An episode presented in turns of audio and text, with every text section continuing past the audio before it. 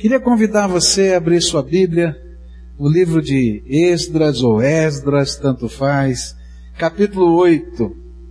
Esse trecho fala de algumas estratégias que esse homem de Deus que tinha uma visão e um propósito, o propósito de vir com um povo que tinha sido tremendamente abençoado fora da Palestina, para levar um aroma de um compromisso novo com Deus, com a Sua palavra e com esse avivamento de Deus que estava acontecendo fora lá de Jerusalém.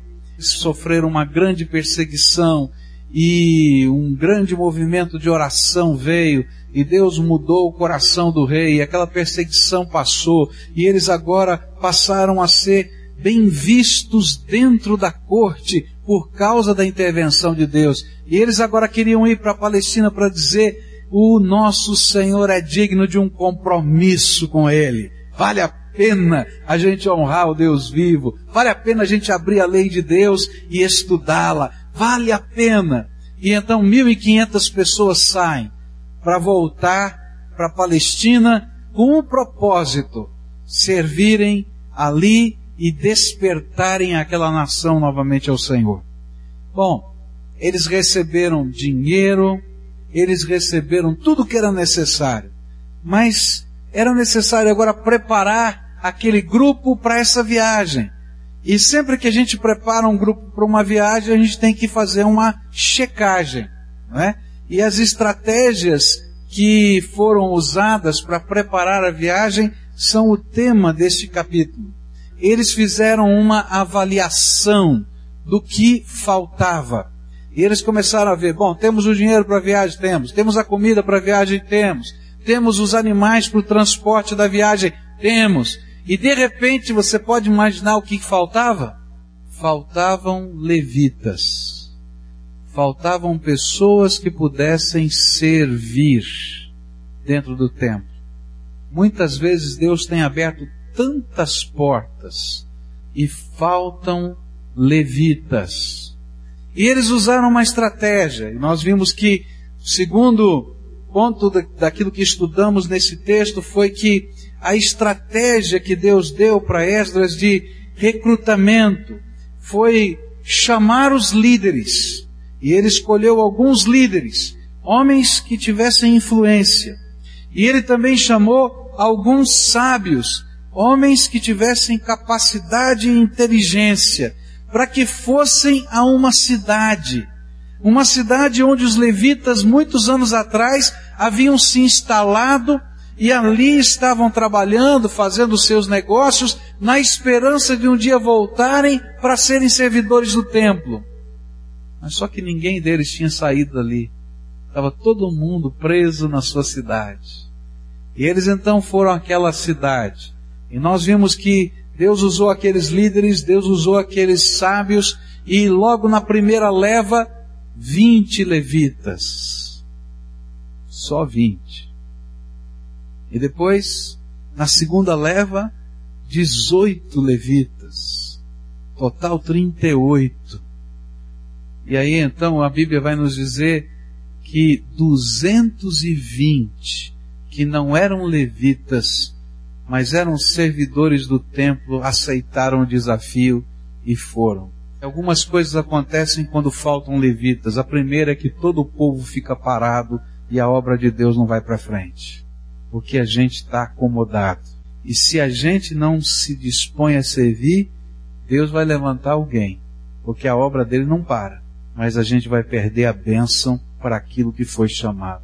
220 servidores do templo, não levitas, se uniram aos 38 e aí a tropa saiu em marcha.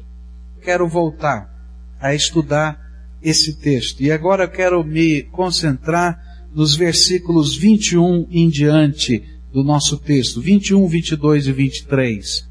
A palavra de Deus nos diz assim: E ali, junto ao canal de Aava, proclamei jejum para que nos humilhássemos diante do nosso Deus e lhe pedíssemos uma viagem segura para nós e nossos filhos, com todos os nossos bens. e tive vergonha de pedir soldados e cavaleiros ao rei para nos protegerem dos inimigos na estrada, pois lhe tínhamos dito, a mão bondosa de nosso Deus está sobre todos os que o buscam, mas o seu poder e a sua ira são contra todos os que o abandonam. Por isso, jejuamos e suplicamos essa bênção ao nosso Deus, e ele nos atendeu. A terceira estratégia que esse texto me ensina é uma estratégia de proteção, é uma estratégia de vitória, é uma estratégia onde a gente entra numa dimensão diferente, a dimensão das coisas que são espirituais, mas que se concretizam no nosso dia a dia em coisas tremendamente concretas tremendamente perceptíveis. Muita coisa que está acontecendo na tua vida é porque você tomou uma decisão errada. Muita coisa que está acontecendo na tua vida é porque você fez escolhas que não eram as mais acertadas.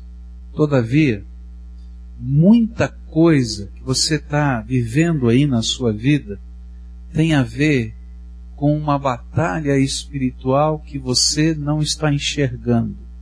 Alguns anos atrás eu ouvi um testemunho de um missionário, missionário americano, ele veio para o Brasil para trabalhar com uma determinada tribo indígena. Ele tinha estudado no seu seminário que todas as crendices daquelas tribos que ele iria trabalhar eram simplesmente expressões culturais, crenças que não tinham qualquer base no mundo espiritual. E então ele se preparou para evangelizar, mas ele levava a mensagem do evangelho não como quem tivesse de enfrentar uma batalha espiritual. E foi interessante que quando ele chegou naquela aldeia, o pajé daquela aldeia disse: Eu quero fazer para você um desafio. E ele disse: Está tudo bem, não tem problema, pode fazer o desafio. Eu vou invocar os espíritos da floresta, aqueles que eu adoro, para guerrear contra o seu Deus e contra você. Você está pronto? E sabe, naquela tribo havia um profundo temor, os índios tinham um profundo temor da chamada magia daquele pajé. E aquele missionário pensou assim: puxa vida, então agora vai ser fácil evangelizar esses índios. Porque tudo isso é crendice, não tem nada por trás. E eu vou então desbancar o pajé. É interessante que esse missionário, então, ele foi e ele mesmo diz isso no seu testemunho, eu ouvi esse testemunho, ele disse assim, e eu fui completamente despreparado. Eu não tinha qualquer ideia ou dimensão do que significa uma batalha espiritual. Eu não tinha qualquer ideia ou dimensão do que significa lutar contra o inimigo. Eu não tinha ideia e dimensão que muitas das coisas que estão acontecendo no dia a dia da vida da gente têm a ver com ações do maligno que nos perturbam. E ele então disse assim: Eu passei a maior vergonha da minha vida. Porque quando começou lá aquele pajé a fazer determinadas práticas, eu comecei a passar mal. E eu comecei a vomitar. E num dado momento eu estava rolando no chão de dor. E eu dizia, Deus, o que está acontecendo? Eu não estou entendendo o que está acontecendo. E ele saiu daquela tribo completamente envergonhado. Ele entrou na sua cabana, no seu lugar, na sua casa, e ele começou a orar e dizer, Deus, por quê? E aí o Espírito Santo de Deus diz assim, vai estudar a Bíblia. Filho, vai estudar a Bíblia. Porque tudo isso que está acontecendo está descrito lá. E você não está preparado. Para que, que eu estou contando essa história para você? Que aconteceu. Esse homem deu esse testemunho na cidade de Brasília. Esse homem começa agora a estudar a Bíblia e a entender a dinâmica do que está acontecendo na vida de tanta gente e a entender que muitas vezes nós não estamos preparados para os enfrentamentos do nosso dia a dia porque não oramos. Ele disse: Meus irmãos, eu estudei a cultura daqueles índios, estudei os seus costumes, eu li os maiores antropólogos que pudessem explicar alguma coisa, mas eu não tinha dobrado o meu joelho para entrar naquela batalha. E eu perdi aquela batalha. Não perdi a guerra, porque Deus é bom e Ele é vitorioso em tudo, mas eu perdi aquela batalha. E ele vai contar como é que Deus vai transformar o coração daquele pajé, como é que Deus vai transformar o coração daquela tribo, e tudo vai acontecer não mais porque ele tinha um livro de antropologia ou porque ele tinha descoberto uma estratégia nova, mas porque ele conheceu agora o Deus vivo e poderoso que fala, que toca, que intervém na nossa realidade e que nos liberta de coisas que às vezes a gente não entende, mas que fazem parte do mundo espiritual que nos cerca. Esdras teve essa concepção. Ele ia indo para Jerusalém com 1.500 pessoas. Essas 1.500 pessoas não eram um exército, eram sacerdotes, eram alguns levitas, eram os servidores do templo, 220 deles, e as suas famílias. Só isso. E eles estavam levando a sua mudança, naquilo que a gente poderia entender naquele tempo como uma mudança não estavam levando os móveis, porque não dava para transportar os móveis, levando as suas roupas, alguns utensílios preciosos para começarem a vida. E estavam levando as ofertas para o templo. E se você ler aqui o texto a partir do verso 15, você vai ver que eles estavam levando três toneladas e meia de ouro, três toneladas e meia de prata, e mais aí não sei o que, grandes valores para qualquer época do mundo. E aí aquele povo começou a ficar preocupado, disse assim, vai ter escolta? Se fosse hoje a gente pensaria assim, tem uns carros aí, aqueles carros blindados aí para a gente fazer essa viagem, né? não divulga rota, toma cuidado, né? a coisa é complicada, quantos policiais estão à disposição, e olha que coisa tremenda é aquilo que Deus vai falar ao coração de Esdras. E Esdras vai ter uma convicção que só um homem de Deus tem, que estas coisas estão da ordem do mundo espiritual. E ele diz assim: ali junto ao canal de Ahava proclamei jejum, para que nos humilhássemos diante do nosso Deus e lhe pedíssemos uma viagem segura para nós e nossos filhos, com todos os nossos bens. E olha só que coisa tremenda! Tive vergonha de pedir soldados e cavaleiros ao rei para nos protegerem dos inimigos na estrada, pois lhe tínhamos dito, a mão bondosa de nosso Deus está sobre todos os que o buscam, mas o seu poder e a sua ira são contra todos os que o abandonam. Por isso, jejuamos e suplicamos essa bênção ao nosso Deus, e ele nos atendeu. Queridos, quantas vezes a gente está vivendo uma grande batalha, uma grande luta na nossa vida, na nossa família, com os nossos queridos. E a gente está olhando isso somente pelo ponto de vista financeiro, somente pelo ponto de vista político, somente pelo ponto de vista econômico, somente pelo ponto de vista social. E a gente deixa de olhar as coisas que estão acontecendo na nossa casa sob o ponto de vista espiritual que quando Deus coloca a sua boa mão sobre nós, não tem inimigo que chega perto. Mas se você estiver andando sozinho e por sua conta, você vai ter que se virar sozinho nessa terra. E às vezes a gente não entende por que algumas coisas estão acontecendo. Porque as armas espirituais que têm sido nos dadas, nós não temos usado. E esse homem de Deus então reúne aquelas 1.500 pessoas e diz o seguinte: olha, antes da viagem, está tudo pronto. Nós vamos jejuar e orar. E nós vamos pedir que Deus coloque a sua boa mão sobre nós. Porque se Deus colocar a sua boa mão sobre nós, eu não tenho dúvida de que as coisas acontecerão segundo o propósito de Deus. Sabe o que é que muita casa está precisando hoje? É da boa mão do Senhor sobre a casa. Eu tenho descoberto que muitos casais, marido e mulher, nunca oraram juntos. Vocês são os líderes da sua casa, marido e esposa. E Deus deu a vocês um privilégio, o privilégio de poderem abençoar os seus filhos. E na palavra de Deus é uma coisa tão forte isso, a bênção que os pais quando oram a favor dos seus filhos, levam para eles. Não é que você é poderoso, é que Deus é Pai, conhece o teu coração e se identifica com o teu sentimento. Por isso Ele te dá uma autoridade para abençoar. E a gente não usa, filhos, não usa. E aí a gente não entende porque tantas famílias estão quebradas. A gente olha, por exemplo, a família e a gente vai ver que uma série de costumes que eram tão abençoadores foram mudando e foram saindo do nosso contexto. E outros costumes entraram no lugar. Coisas simples, muito simples. A gente estava em casa essa semana e achamos lá um livrinho bem velho, né? Horinhas com Deus.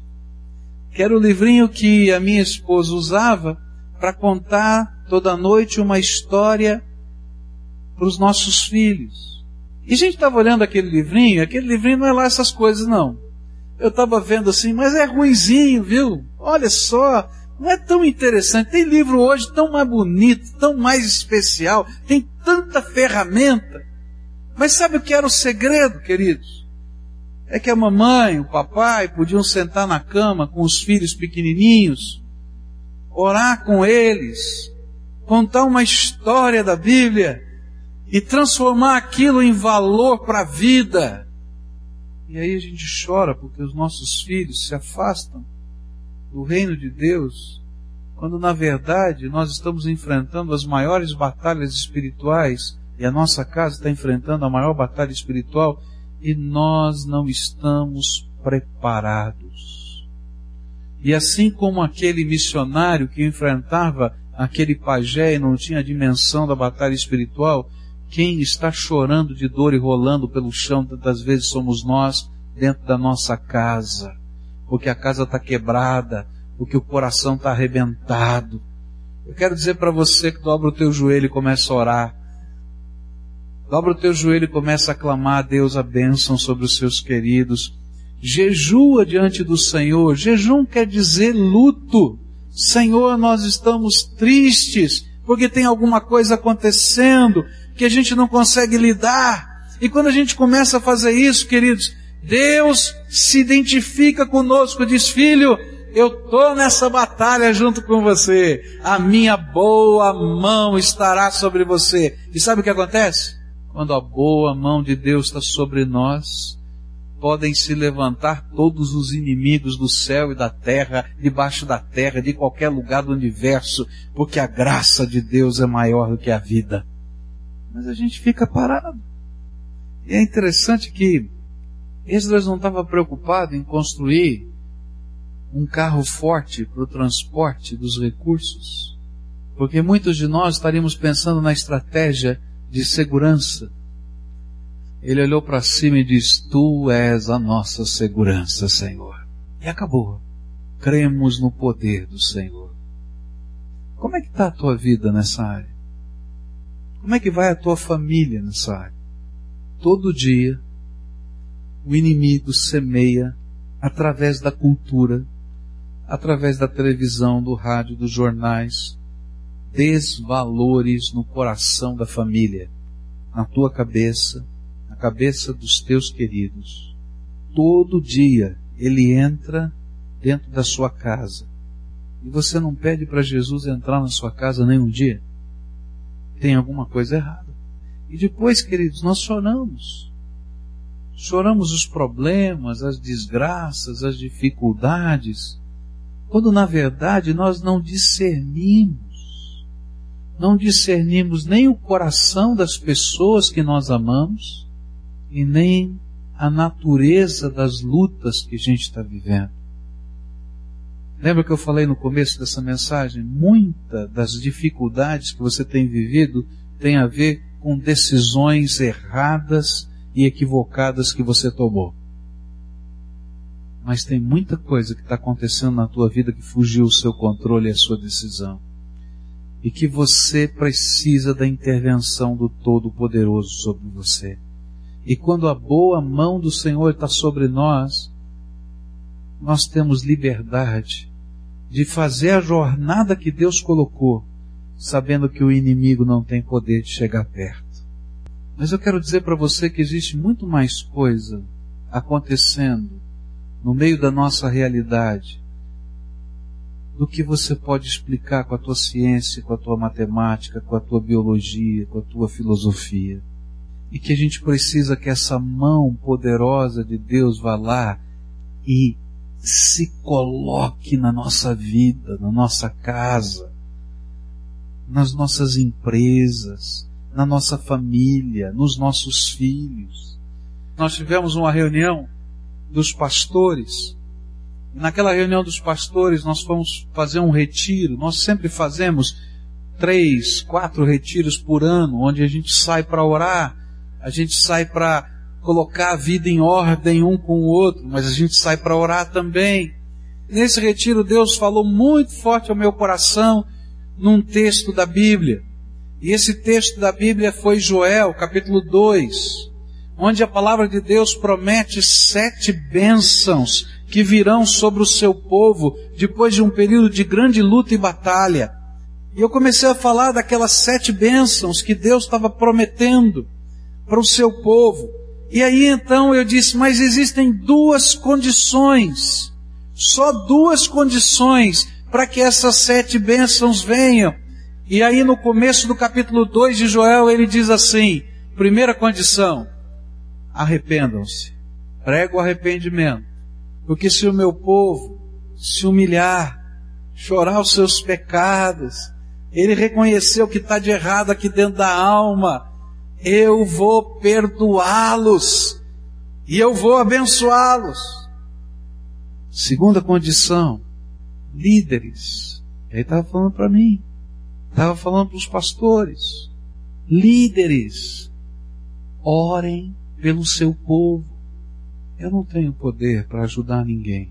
Eu não tenho dinheiro para ajudar ninguém. Eu não tenho solução para os problemas sociais do Brasil. Eu não tenho uma plataforma política para poder dizer isso funciona, aquilo não funciona. Não sou adepto dessa ou daquela ideologia.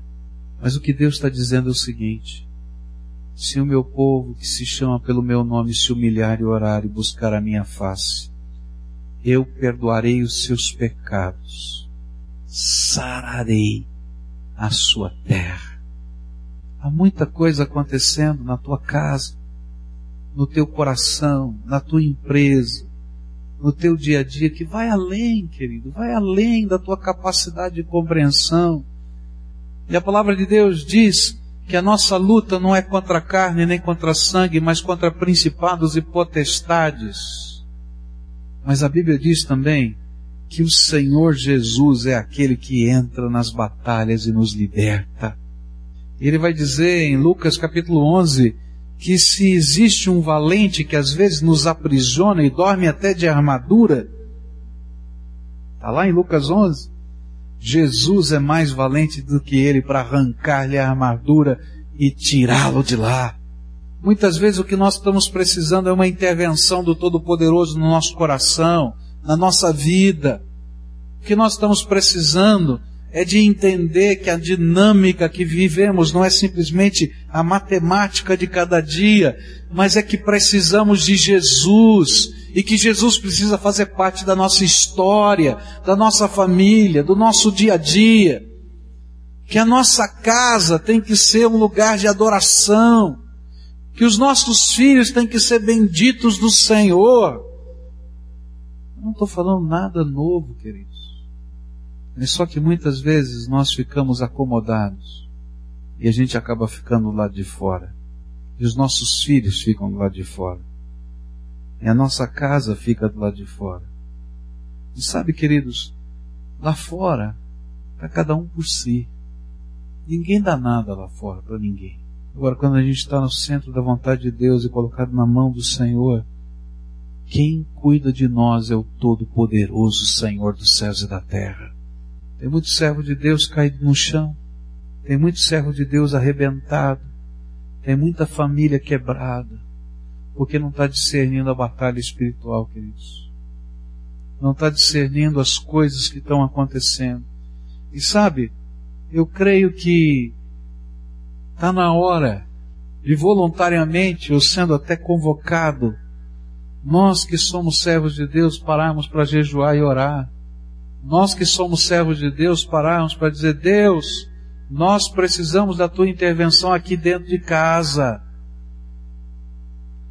Está na hora dos homens, falamos tanto sobre homens, entenderem a missão que tem dentro da família. Sabe, homem, marido que está aqui, a Bíblia diz o seguinte: você, marido, homem, é sacerdote da sua casa. Está escrito isso na Bíblia. Ele lhe deu a responsabilidade de cuidar da sua família. E não é só cuidar com grana. Você é o responsável espiritual pela sua casa. E hoje eu vim aqui em nome de Jesus perguntar como é que vai o seu sacerdócio dentro de casa. Não, mas eu deleguei para mim auxiliar. Fala isso para o Senhor.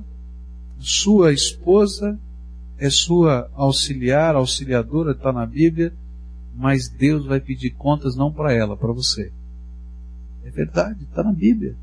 Qual foi a última vez que você sentou na cama do teu filho, deu um abraço nele ouviu o que ele tinha para dizer para você, orou com ele, contou uma história.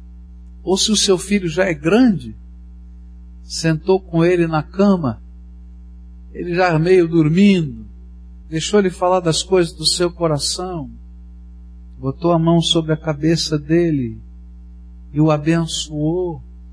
Ou quem sabe só o elogiou dizendo: Olha, você é precioso, você é isso, aquilo. Essas palavras são palavras de bênção que vêm sobre nós, que não saem mais da nossa cabeça, porque você é uma pessoa que tem autoridade emocional e autoridade espiritual sobre os seus queridos. Filho, moço, moça, adolescente, tem muitos jovens e adolescentes que não tem ninguém crente, ninguém na sua casa.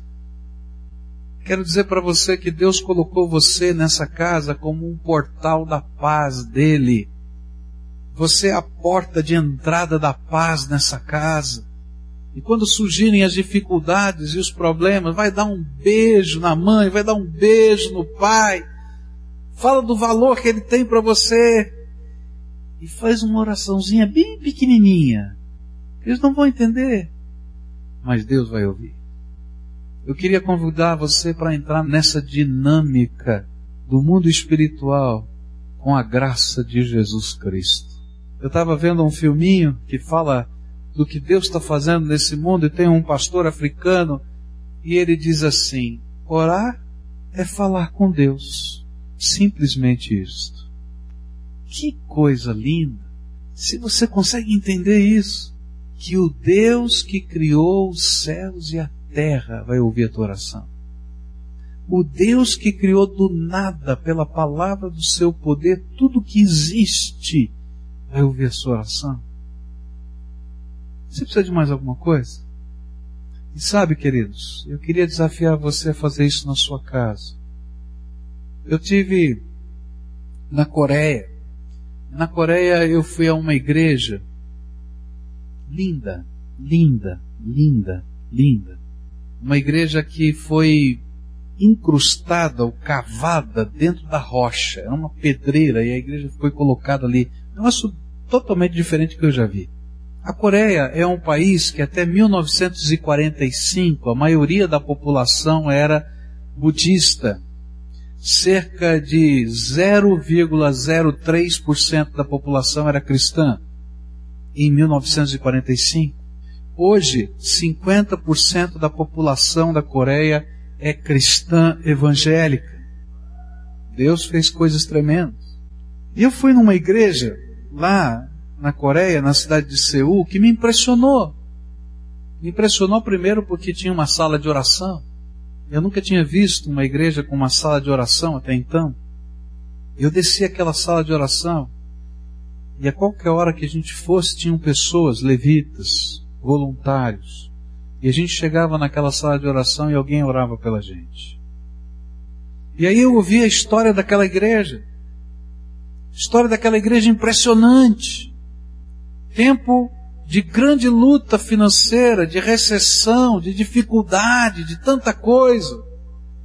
E aí, uma senhora decidiu levantar cinco horas da manhã para orar pelo seu marido e pela empresa do seu marido que estava passando grande necessidade. E ela começou a ir cinco horas da manhã para um lugar e ela ali gastava tempo orando pelo seu esposo e pela empresa dele. E Deus tocou o coração dessa mulher para falar com as outras mulheres que estavam, eram conhecidas dela e que os seus maridos pertenciam àquela empresa e a outras empresas e que estavam vivendo a mesma situação difícil do país que estava em recuperação depois da Segunda Guerra Mundial. Ela era a única crente. E naquela reunião de oração, aquelas mulheres começaram a se converter. E Deus começou a ouvir a oração daquelas mulheres e abençoar os seus maridos, a tal ponto de vir um temor de Deus no coração daqueles maridos. E aqueles maridos começaram a frequentar a reunião de oração porque viam que Deus funciona. Deus trabalha e ninguém segura. Há uma coisa extraordinária acontecendo. E aqueles maridos se converteram. E aquelas empresas foram consagradas ao Senhor. E aqueles empresários construíram aquela igreja. Não somente aquela igreja, mas um centro missionário, etc., porque entendiam que aquelas empresas que tinham não eram deles, mas era do Senhor. Eu fiquei pensando, quanto crente quebrado. Deus não faz negócio com a gente. Deus não quer fazer um negócio com você. Ele não está aqui para fazer negócio mas Ele é um Pai amoroso que quer abençoar os seus filhos. Fala com Ele. Se arrepende dos seus pecados. Dobra o seu joelho, jejua, ora, se reúne com outras pessoas. Você vai ver o que Deus vai fazer. Façam prova de Deus para você ver o que vai acontecer. Deus é bom. Ele não faz negócio com a gente. Eu não estou dizendo para você fazer uma troca. Eu estou falando, fala com o papai. E coloca isso como prioridade, falar com o papai. Você vai ver a bênção de Deus na tua vida. Não tem segredo, queridos. O papai é bom. É isso. Quanta coisa a gente está vivendo que está numa dimensão muito maior do que a nossa capacidade, gente. Eu também não estou falando aqui, se alguém está pegando essa mensagem, está entendendo aqui, eu quero dizer que não é. Eu não estou dizendo aqui que todo crente ou todo mundo que ora vai ficar rico. Porque Deus não está preocupado com isso. Dinheiro é só papel. Ele está preocupado em abençoar a tua vida e cuidar dos seus filhos. E para alguns, não dá para Deus dar dinheiro. Sabe por quê? São tão cheios de si que se ele colocar dinheiro na tua mão, você vai se perder. Então Deus primeiro tem que quebrar a tua vida. E quando você tiver quebrado e você puder entender que Deus é Deus e que Ele é Senhor de tudo, aí Ele pode colocar o que Ele quiser na tua mão. Não tem problema. Porque você depôs os seus deuses para ter Jesus como Senhor. Mas eu quero dizer uma coisa. Deus vai abençoar a tua vida e a tua casa. Não tenho dúvida disso. E vou dizer mais: a gente vai entrar numa dinâmica nova a dinâmica da graça. Como a gente está vendo que a boa mão de Deus está sobre nós, nós nos deixamos ser a boa mão de Deus para alguém. E a gente vai olhar as pessoas e vai abençoar a vida das pessoas com desprendimento porque nada é nosso, tudo é de Deus. E quando a gente vive isso, queridos, que coisa boa, que coisa boa. A obra de Deus não é feita só por pastores. A obra de Deus é feita por homens e mulheres cheios do Espírito Santo que Deus usa em qualquer lugar. E alguns Deus vai fazer e vai levantar para orar dentro da sua empresa. Eu quero dizer de um homem aqui dessa igreja que fez um retiro de famílias, um retiro de casais, só de funcionários da sua empresa. Ele não é dono da empresa, ele é empregado da empresa. 70 casais foram no retiro. Sabe como é que começou esse movimento? Na hora do almoço, eles separavam um tempinho, eles almoçavam no refeitório da indústria, e lá no refeitório da indústria, depois da saída, tinha tipo um, lugar arborizado daquela indústria, com alguns banquinhos, e eles paravam ali para orar. Ele começou a orar com uma pessoa, com duas, com três, com quatro, com cinco, com dez, com vinte. Deus começou a responder, Deus começou a responder, e ele disse, e as nossas esposas? Vamos fazer um retiro. Setenta. Aí chegou aqui na igreja e disse assim, tem algum pastor que pode pregar para esse povo lá? Tão simples, né? Sabe por quê? Porque não depende da nossa habilidade, da nossa capacidade, depende da nossa capacidade sim de crer no Todo-Poderoso que ouve a nossa oração. Eu hoje vim aqui em nome de Jesus desafiar você. Está faltando levita. Mas está faltando gente que saiba e conheça o poder da oração. Que queira se engajar num projeto de Deus. Que comece dentro da sua casa, com seus filhos. Se você não sabe como fazer, passa de noite na cama deles, dormindo, e põe a mão na cabeça deles. Jesus, tu conheces o meu coração, eu quero que o Senhor abençoe meu filho. Que o Senhor abençoe a minha filha. E sabe, começa a falar para ele o que você gostaria em que áreas? Na personalidade, nos sentimentos, na vida. Algumas dessas coisas Deus vai riscar porque está errado, não é propósito de Deus, você vai estragar teu filho. Mas outras Deus vai encher um fogo no teu coração para motivá-los e abençoá-los. Elogia! Aprende a elogiar. E quando a gente abençoa alguém, a gente está aprendendo a elogiar dizendo, Deus, eu quero ver essa coisa boa acontecendo na vida desse meu filho ou da minha filha. Você vai ver a boa mão de Deus sobre você. Quero orar com você hoje. Deus me falou para a gente orar por duas coisas. Eu vou fazer isso separadamente. Primeiro momento de oração, eu quero orar por pessoas a quem o Espírito Santo está dando convicção de pecado tem pecado na minha vida, eu tenho estado afastado de Deus, eu tenho estado longe do projeto do Senhor, eu sou o primeiro que precisa ser tocado pela graça e eu quero experimentar o poder de Jesus na minha vida. Eu ainda não conheço a tua graça. Eu quero orar por essas pessoas em primeiro lugar. Uma oração de confissão, uma oração de entrega, uma oração de busca, uma oração em que a gente diz: Jesus me ensina a viver nessa dinâmica que eu não sei. E eu quero orar por vocês em primeiro lugar. Depois que a gente orar por essas pessoas, eu vou orar por aqueles que Deus quer levantar para serem ministros e interceder uns pelos outros. Mas primeiro, eu vou orar essa oração de confissão tenho esta ou aquela situação que me atrapalha, que é difícil para mim e eu não sei como lidar, mas eu quero pedir a tua intervenção, tenha misericórdia de mim. Se tem alguma coisa que você fez que machucou muito alguém, alguém que você ama, você vai pedir perdão para Deus hoje, agora.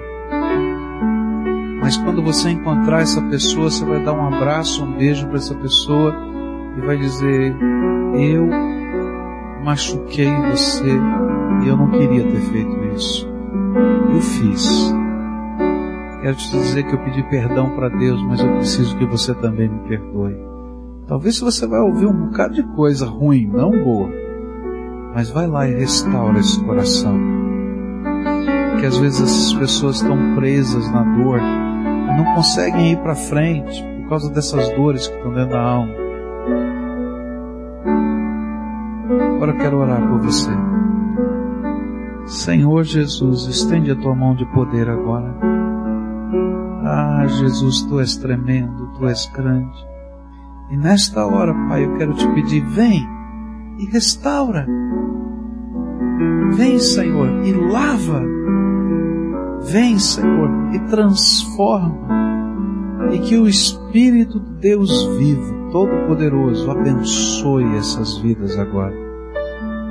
Eu já disse isso aqui, Pai, mas eu quero dizer diante do Senhor, diante dos teus anjos, diante deles que são teus filhos, eu não tenho poder em mim mesmo. Eu não tenho como oferecer alguma coisa que saia de mim para eles, porque eu sou só de carne. Mas eu creio que Jesus é poderoso e eu creio que do teu trono de graça flui a tua bênção. E é por isso que em nome de Jesus eu quero te pedir, estende a tua mão de poder agora e abençoa o teu povo. Abençoa, Senhor. Tu és a nossa bênção. Vem sobre eles. Sela, guarda, fortalece, restaura, coloca novo ânimo, nova visão.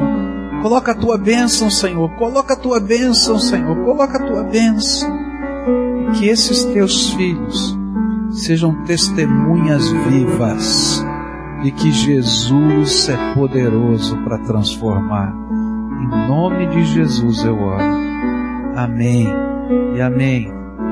A segunda oração, eu quero convocar pessoas a queiram, que queiram ser intercessores, a orarem, a orarem orarem pelos seus filhos, orarem pelas empresas, orarem pelas pessoas, a orarem no templo, a orarem. Alguns Deus vai dizer exatamente onde, como, em que lugar. Mas está na hora da gente ter um exército. Homens e mulheres, jovens, adolescentes e crianças, que creem num Deus Todo-Poderoso e vivo Senhor Jesus, eu quero dedicar ao Senhor essas vidas. Pessoas que estão ouvindo o chamado do Teu Espírito para serem intercessores, só isso.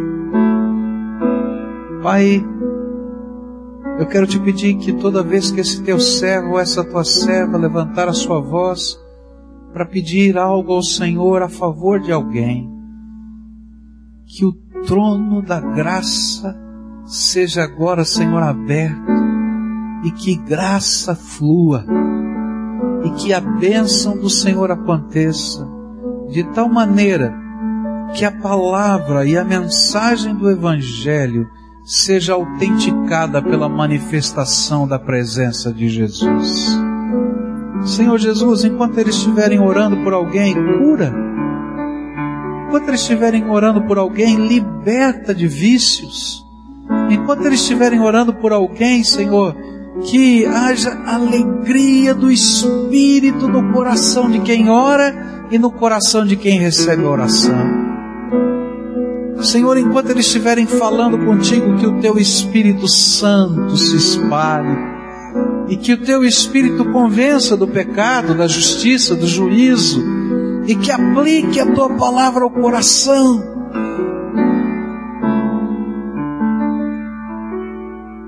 que os sonhos, que as visões, que as palavras do Senhor fluam por esses lábios e que a bênção do Senhor esteja com esse teu povo. Cobre-nos, Senhor, com a tua boa mão. É aquilo que nós oramos em nome de Jesus. Amém.